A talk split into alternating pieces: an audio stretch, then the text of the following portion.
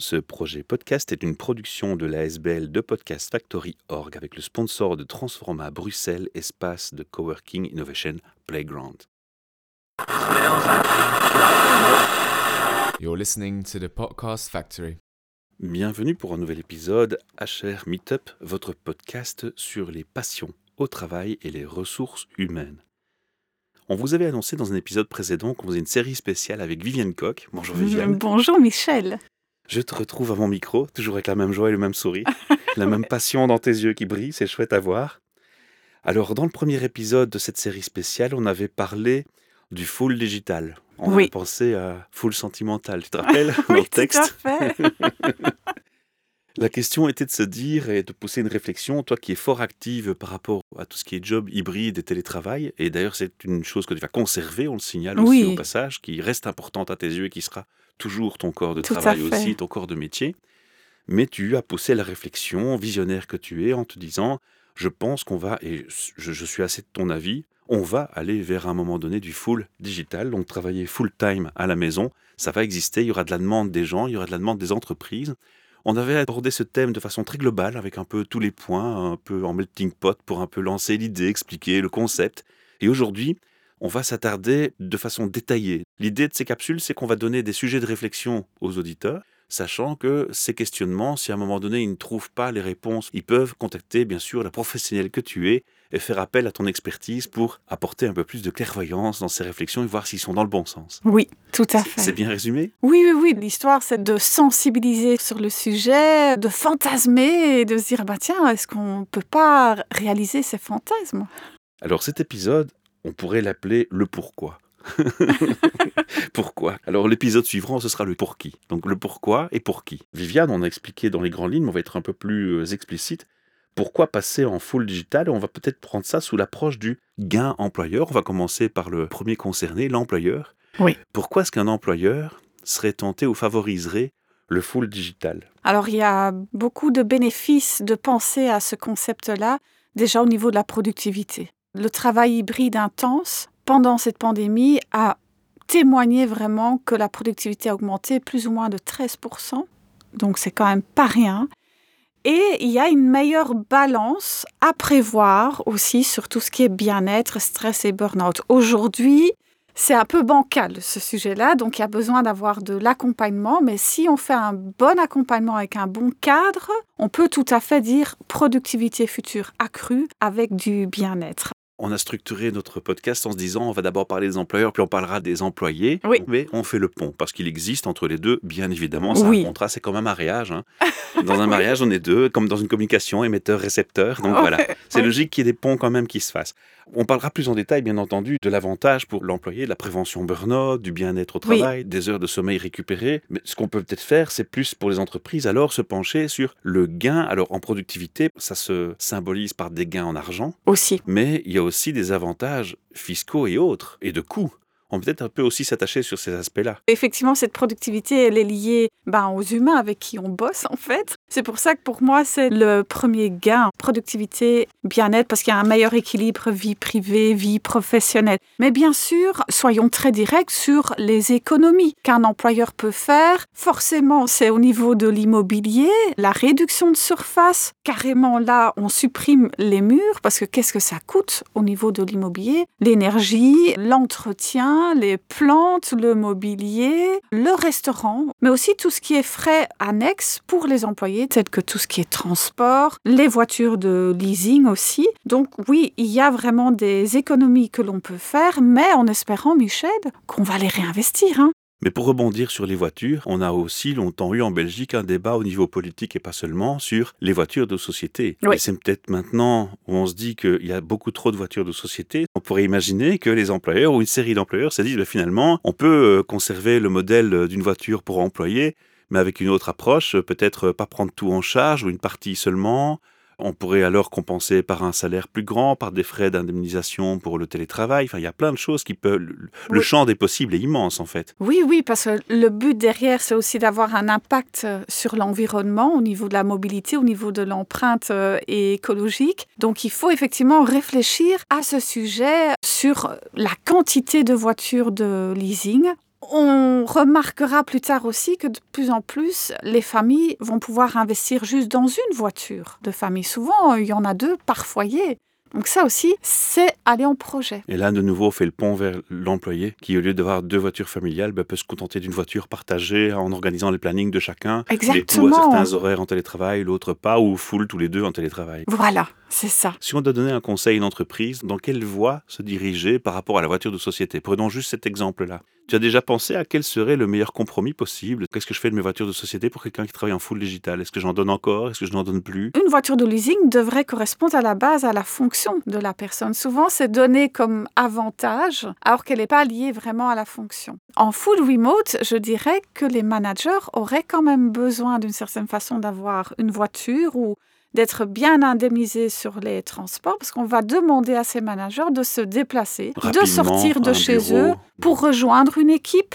Peut-être quand on a recruté quelqu'un à l'international, d'aller se déplacer jusque là-bas pour faire justement la connexion aussi de se retrouver dans des espaces de coworking. Et tout dépendra de la géographie où il va se trouver. Mais c'est un sujet effectivement sur lequel je n'ai pas toutes les réponses et je serais curieuse de suivre ça. On pourrait faire presque un podcast sur ce sujet-là en tant que tel, parce que c'est déjà très vaste comme débat. Mais ça illustre à quel point on peut pousser la réflexion ah sur parfois un détail dans l'approche de gains et de bénéfices pour les entreprises. Tout à fait. C'est un effet de domino qui nous pousse à aller à réfléchir au-delà de ce que l'employeur peut faire aussi. Hein. Alors Viviane, dans les entreprises, il y a donc un département qui est très important et qui concerne mon public aujourd'hui, ce sont les RH. Et eh oui. Alors, quelles sont les tendances par rapport à une situation, un cas d'école où on aurait un full digital Déjà, on le voit, la tendance en fait que l'absentéisme est en train de se réduire parce qu'il y a quand même un équilibre de vie privée et vie professionnelle. Il y a aussi dans le futur, et les entreprises en full remote depuis certaines années en témoignent, le turnover se réduit aussi. Donc il y a une rétention des talents qui est beaucoup plus forte et puis on devient beaucoup plus attractif sur le plan international pour recruter justement des talents qui sont au top de leur niveau. Et puis aussi, bah, on est en train à nouveau de développer le plan de diversité dans les entreprises parce qu'on va pouvoir toucher d'autres cultures et là on va pouvoir justement booster tout ce qui est de l'innovation dans les équipes c'est la, force vraiment de la créativité, d'avoir d'autres visions en fonction de plusieurs cultures autour d'une table. Ce qui n'est pas négligeable pour un RH, c'est que si on parle de bien-être au travail, on aura moins d'absentéisme. Parce que c'est plus facile d'imaginer quelqu'un qui aura la flemme le matin en se levant, qui se sent pas bien, de se dire je vais pas au boulot avec un impact direct, oui. que de se dire tant qu'à faire, je mets à mon bureau chez moi, c'est pas si grave, je bosse et, euh, Exactement. C'est vrai, quand on a le peut-être le petit coup de pompe ou le petit malaise de la journée, qui, peut être déclencheur. Et qui peut être vraiment aller aussi à un déclencheur d'autres choses. On peut récupérer plus vite quand on est chez soi. Puis bon, pourquoi pas faire une bonne sieste et hop, et on est reparti. Donc finalement, on n'aura peut-être pas une journée productive de 8 heures, mais ce ne sera pas du 0% non plus. Par rapport à l'entreprise, il y a quand même une question que tu as soulevée dès le premier épisode et que tu répètes ici qui m'interpelle et qui pour moi est extrêmement importante. Et on voit qu'il y a déjà des lacunes. C'est un manque de réinvestissement. Donc on a fait des gains par rapport à certains de fonctionnement. Oui. Parce que les gens en télétravail, il ne faut pas se mentir, bah, il y a moins de consommation électrique. Et Dieu sait que pour l'instant, c'est le sujet en, vogue. Hein, L'électricité, son coût. Le gaz, le chauffage. Enfin voilà. On a clairement fait des économies dans les entreprises. Il ne faut pas le masquer. Mais qu'est-ce qu'on a réinvesti? Alors certains employeurs ont mis une prime en place pour le télétravail. Déjà, on peut discuter du montant de la prime, de ce qu'elle couvre. Mais d'autres employeurs ont carrément pas joué le jeu. Il y a des employeurs qui font comme si ça n'existait pas. Qui font comme si c'était normal que l'employé se retrouve à payer euh, plus de chauffage, plus d'électricité, plus d'éclairage. Voilà. Donc le travail hybride met les employeurs encore dans cette situation de doute. Qu'est-ce qu'on fait au niveau des indemnités? Parce qu'il y a la question combien de temps va durer ce Covid? Et au niveau légal, maintenant, il n'y a pas d'indemnité pendant cette période de Covid, mais c'est en train de bouger. Et puis quand on passe en télétravail structurel après cette crise, il y a les indemnités qui vont prendre place et elles sont en train d'augmenter à partir de février. Quand on parle d'indemnités pour télétravail, est-ce que toi tu vois d'autres investissements qu'une entreprise pourrait faire? L'équipement technique le mobilier télétravail va devenir vraiment la priorité et surtout cette sédentarité. Ça, c'est vraiment le gros piège quand on travaille de chez soi, on ne bouge pas assez. Donc, il va falloir vraiment sensibiliser les télétravailleurs vraiment à bouger beaucoup plus, mais de fournir du mobilier qui permettra de travailler debout, en fait. On pourrait imaginer une entreprise qui est assez intelligente que pour se dire, ben moi, je vais offrir à mes employés qui font du full digital un abonnement à la salle de fitness qui est pas très loin de chez eux, ou des formations pour améliorer leurs compétences. Oui, il y a vraiment un accompagnement, un investissement dans le développement personnel, que ce soit au niveau professionnel, dans les technical skills, dans les soft skills, mais aussi à titre privé. Ça contribue au bien-être qui est autant travail que privé. Et effectivement, le plan de cafétéria, comme on dit, est en train de s'étoffer, orienté justement pour le full remote. Donc on va, par exemple, euh, comme tu dis, donner un abonnement pour le sport. Pourquoi pas contribuer au titre service pour que justement on passe pas trop notre temps à faire le ménage. Alors ça se faisait déjà, mais là on va intensifier. C'est ça l'idée, c'est de réinvestir cet argent économisé Bien sûr. pour les gens et dans une optique beaucoup plus confortable, augmenter le confort encore une fois et faire de la prévention, burn-out, absentéisme, etc. Exactement. Alors maintenant,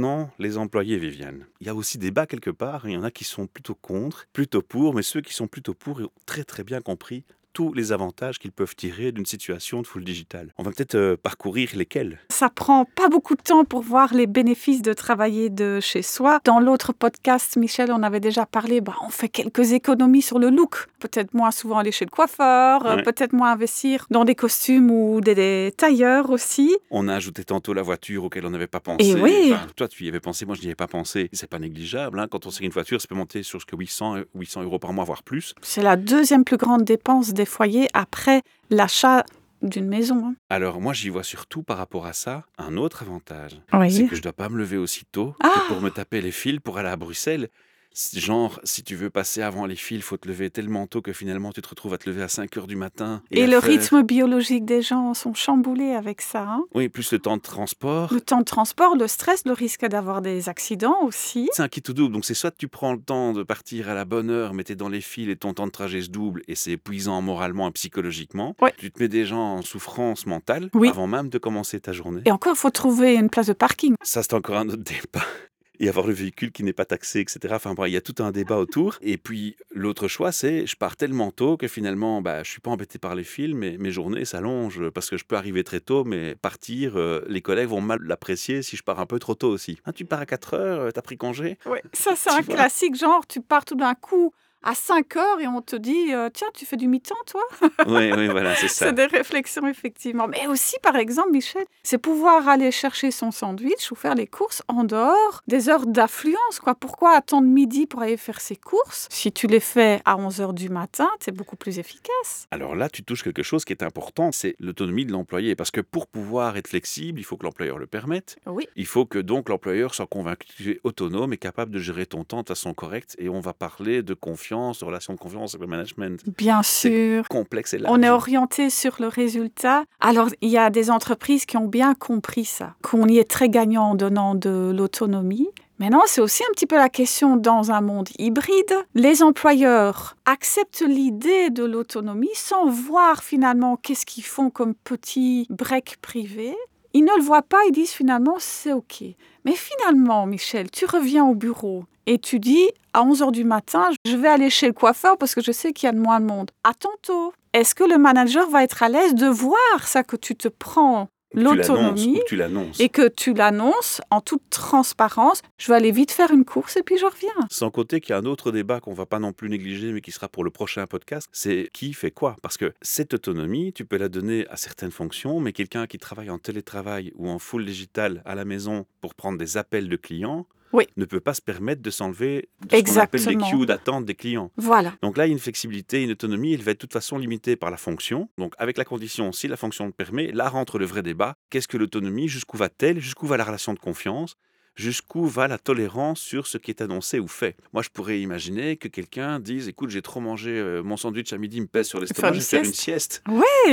Et t'imagines dire à ton manager Écoute, je sais que je suis dans mes heures de travail, mais là, de 13 à 13h30, je vais faire une sieste, je te prie de pas me déranger, et je ferai quelques heures plus tard ce soir. Est-ce qu'on peut imaginer un tel débat avec son employeur? Serions-nous assez matures que pour avoir un tel discours avec son employeur et son manager? Eh ben aujourd'hui, c'est pas la majorité, c'est plutôt une minorité qui est très à l'aise euh, avec ça. En fait, tu fais bien de le préciser que cette autonomie devra parfois être négociée en équipe parce qu'il y a des fonctions qui sont en support, comme tu dis, qui sont dans des call centers, où là, les pauses vont devoir être organisées ensemble, qu'on les planifie. Mais ce qu'on a remarqué, c'est que souvent, depuis le télétravail forcé, il n'y a plus du tout de pause. Non, mais je vais rebondir encore dans un autre sens et je vais peut-être te surprendre. Mais je crois que dans les call centers, en fait, ils ont une opportunité à prendre et j'espère de tout Ouais. cœur qu'ils seront assez intelligents que pour le faire. Il y a des flux d'appels Oui. et qu'on sait qu'il y a des pics d'appels à certaines heures. D'abord, ces flux qu'on constatait avant, c'était quoi? Le matin, le midi et le soir, quand les gens, par rapport au bureau, font leur pause, ils appellent. Donc on sait qu'il y a des pics à certaines heures qui correspondent aux habitudes. Ces habitudes vont changer. Donc déjà, les call centers vont devoir revoir leur plan. Ça Ils aussi. vont devoir revoir leur traffic flow. Ils vont constater, à terme, pas tout de suite certes, que ces habitudes et ces courbes elles vont se planifier ou se diversifier. Oui. Et donc, à un moment donné, je pense que soit ça va se planifier et de façon de devenir un fil régulier où on pourra se permettre de toute façon de faire plus de pauses et d'être plus flexible. Ça, c'est un scénario. L'autre scénario, c'est qu'on découvre qu'il y a d'autres pics qui s'installent. Ah ah. Que les gens font plus d'appels, par exemple, à 10 heures. Pour une raison que la majorité des gens dans l'esprit font leur petite pause à 10 heures. Oui. Ou que les gens vont appeler sur le trajet de l'école et que ça va être plus décalé vers 9 heures plutôt que 8 heures. Et là, je crois que les call centers auraient intérêt à jouer sur cette demande de flexibilité, de pouvoir demander à certains, tiens, on doit être plus nombreux en ligne vers 11 heures aujourd'hui, parce que c'est un mercredi. Oui. Si c'est négocié, qu'on en discute et qu'on sait, parce qu'on a des graphiques où on a une image des, des flots, des Les appels qui rentrent par jour et des chiffres, on peut organiser ça. Donc on pourrait dire, OK, c'est pas une fonction qui au départ s'y prête à cette flexibilité, quoique. Donc moi j'y vois une opportunité en fait. Oui, oui, parce que les chiffres vont parler et vont aider à structurer, on va dire, cette autonomie qui sera négociée dans ce type de fonction. Et ce sera le sujet d'un des épisodes du podcast, c'est que la société, si on passe avec des gens qui sont en full digital, Ouais. va changer ses habitudes. Reprenons l'exemple du transport en commun. Oui. La personne qui prend pas sa voiture au travail, ben, il enlève une charge sur les fils, sur le transport routier. Donc la conception même des routes et des autoroutes pourrait être amenée à long terme à changer. Aussi. Et là, on va toucher à un sujet qui me parle beaucoup, qui me plaît beaucoup. Pour les employés, qui les concerne aussi, c'est l'écologie. Oui, oui. L'écologie, bien sûr que c'est un souci pour tout le monde. Et maintenant, on a remarqué avec le télétravail forcé, on a vu la réduction du trafic aussi sur les routes. Bon, c'était aussi lié avec le confinement. Mais on va tendre aussi vers ça. En même temps, on voit qu'il y a toujours encore beaucoup de trafic. On dit aussi que le télétravail, finalement, ça réduit pas vraiment les trafics parce que les personnes ont quand même envie de sortir. Ils font des micro-déplacements. Ils vont peut-être de manière plus confortable. Non, c'est pas du tout la même ampleur, mais voilà, c'est surtout, on va dire, au niveau empreinte de carbone. J'y vois encore un autre avantage aussi. C'est que si je suis en full digital chez moi et que j'ai un jardin et un compost, mes déchets ils vont au compost et je vais trier mes déchets autrement chez moi que si je suis en entreprise où parfois tu as la tentation chez certains D'aller vite. d'aller vite et qu'on aura un impact sur la charge des déchets en entreprise. On aura un impact sur le triage des déchets en entreprise et sur la quantité de déchets émises peut-être. Parce qu'on va peut-être plus de déchets. De manger différemment, euh, du slow food, de vraiment euh, manger local ça que dans sa région, avec des commerces de proximité, et pourquoi pas partage de potager aussi. Hein Donc, enfin bon, ça, c'est un domaine que toi, tu connais Ouais, très, très bien. Et on va y venir parce qu'on a envie d'une qualité de vie, on a envie de bosser, on a envie d'avoir du sens dans son travail, mais on veut redonner du sens dans la qualité de vie aussi. hein. Et quand tu dis les commerces locaux, ça me fait rebondir sur le fait que j'y vois aussi une opportunité pour que ces petits commerces locaux qui avaient tendance à disparaître pour des grandes surfaces parce qu'on regroupait, La mondialisation. on peut faire une marche arrière. On peut faire une marche arrière vers le petit producteur. Et ça, c'est une superbe opportunité. C'est Oui. vraiment. Moi, c'est une des raisons pour lesquelles je suis le pro et le fan du full digital.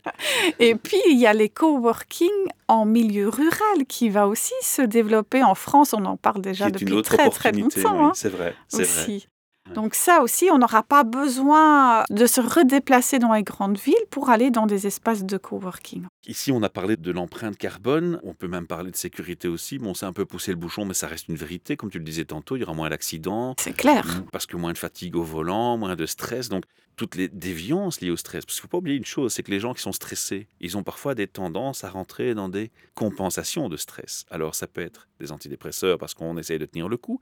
Mais chez certains, ça peut être une tendance à l'alcool, une tendance au tabagisme. Oui. Je crois qu'il y aura même un impact pour la santé de toute façon globale. Pour la sécurité sociale, je crois que c'est un des gros avantages et que l'État devrait favoriser le Mhm. digital full. Ça fait partie aussi des réinvestissements au niveau des ressources humaines. C'est de On, a fait la boucle au fait. hein. Bah oui, en fait, on fait la boucle ici parce que tout est bien sûr lié. Les employeurs vont devoir être soucieux du bien-être privé aussi. Parce que le travail envahit leur vie privée. Donc il faut aller en tenir compte. Donc ce seront des entreprises qui ont une culture orientée famille. Et là, on parle d'éthique, de valeurs et de sujets qui sont quand même assez importants finalement. Très important que l'éthique soit de plus en plus allée en créer. Et je vais rebondir, ça va nous mener de nouveau vers le coworking. Parce qu'il y a un aspect qui est aussi important quand on parle de valeurs, c'est du relationnel humain. Mais le relationnel humain, justement, si on est tout seul à travailler en full digital, c'est chez faire. soi. hein.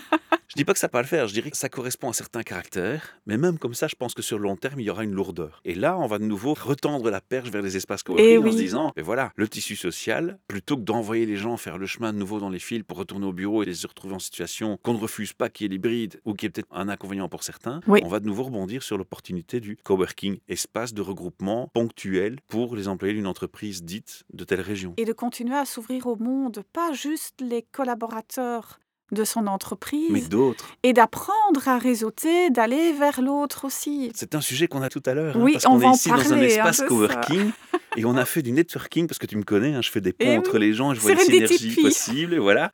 Et on s'est fait la réflexion, mais ça manque parfois. Ça, Ça manque, très manque. fort en Belgique. Oui. Culturellement, le Belge ne regarde pas assez la culture des autres, je pense, et ne se rend pas compte à quel point il est à l'écart sur certains sujets. Je dirais être opportuniste, c'est quelque chose de positif aussi, surtout dans le business. Il faut oser hein, en disant bah tiens là je fais un pont, j'ai mes cartes de visite toujours sur moi, hop et on crée du lien en fait. Et ça c'est une compétence à avoir, d'apprendre à réseauter. Alors oui en entreprise c'est facile de tomber sur quelqu'un dans un couloir autour de la machine de café.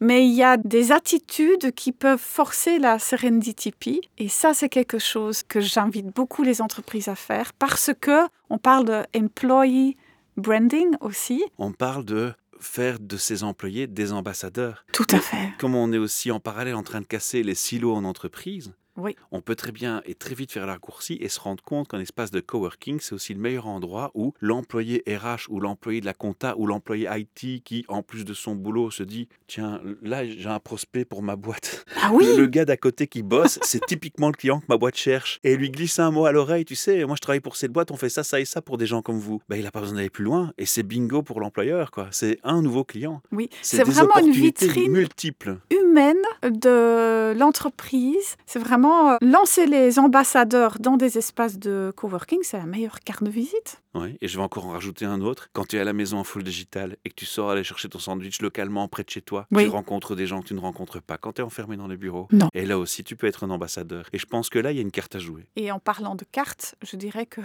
chaque employé devrait avoir une carte de visite. Et pas juste certaines personnes ciblées dans l'entreprise. Il faut toujours avoir une carte de visite sur soi. Hein, Il faut être fier de pour qui on travaille et fier de trouver du sens dans ce qu'on fait. Oui. On peut dire que c'est un beau mot de conclusion pour cet épisode. Qu'est-ce que tu en penses? Oui, je pense que c'est ça qui va tenir la flamme de la motivation en full remote, c'est la passion de son métier et d'y trouver vraiment son sens. Ça, ça va être quelque chose de percutant pour les personnes qui vont partir en full remote. Alors, on était un peu plus loin que la première fois dans les réflexions ici. On va faire un petit résumé. Donc, on a parlé des avantages de l'employeur. hein. On va peut-être citer aussi des chiffres de 25% de turnover en moins, 60% d'absentéisme en moins. C'est sur les chiffres que tu m'avais rapportés. Oui. La diversité, des choses comme ça qui nous tiennent à cœur, bah, ça, c'est. Évidemment, C'est notre un petit de le signaler. On a parlé du réinvestissement. Là, je crois qu'on va encore insister dans les épisodes prochains. Oui. Réinvestir, c'est vraiment l'élément qu'il faut que l'employeur comprenne. Oui. Cet argent qu'il peut économiser, il peut en faire une belle opportunité et finalement rendre son entreprise plus forte par l'intérieur. On a parlé des gains pour les employés. Ça, je pense que évidemment, c'est très motivant pour tout le monde. Ceux qui n'aiment pas trop l'option full digital, bah, ils savent qu'il y a l'option coworking. On a parlé des coworking. Voilà. On a parlé de l'empreinte carbone, de l'empreinte écologique est super positive, de réalimenter les commerces locaux, la culture du local et du circuit court. Oui. Et on conclut par, bah, on revient vers l'éthique et les liens sociaux et l'employer branding par des liens, des contacts qui se font dans d'autres endroits, soit dans la vie privée, soit dans les espaces de coworking. Je pense qu'on a fait un beau tour d'horizon sur le pourquoi travailler en full digital, non? C'est vraiment, je dirais, je donnerai encore la dernière phrase, c'est l'ouverture au monde. Ça veut dire que pour l'employeur, il s'ouvre au monde grâce aussi, on va dire, aux rencontres dans les espaces de coworking. Et l'employé, il s'ouvre au monde pendant qu'il télétravaille. Donc, s'il veut faire le tour du monde, s'il veut aller assister aux Jeux olympiques pendant un mois, il peut le faire. Donc, on reste ouvert au monde. Et dans le coworking, on lui dira, viens t'asseoir avec moi, faire le mélange des couleurs. Ah, joli Michel Allez, Viviane, je te retrouve pour un prochain épisode où on se penchera sur le qui peut faire du full digital, pourquoi, fois quel est le profil type du full digital? Quelles Oui. sont les compétences qu'il faudra avoir? On va se pencher sur ces questionnements-là. Oui. Et donc j'invite les auditeurs à suivre dans nos prochaines capsules spéciales sur cette série. Et d'ailleurs, on va proposer à nos auditeurs de réagir à un petit sondage. Quels seraient les trois points les plus essentiels dans le pourquoi télétravailler en full digital pour eux? Alors on leur fera trois propositions dans le post de ce podcast sur les réseaux sociaux, sur LinkedIn. Voilà. Et ils pourront répondre au sondage après avoir écouté ce podcast et nous dire, voilà, pour eux, l'argument le plus percutant dans cette discussion qu'on a eue, c'était quoi? Est-ce que c'était au niveau de l'employeur, au niveau de l'employé ou au niveau sociétal? Sociétal regroupant l'écologie, etc. Super. Ça marche? À Très bien, pour de Michel. nouvelles aventures. À bientôt. You're listening to the Podcast Factory. Ce projet podcast est une production de l'ASBL de Podcast Factory Org avec le sponsor de Transforma Bruxelles, espace de coworking innovation playground.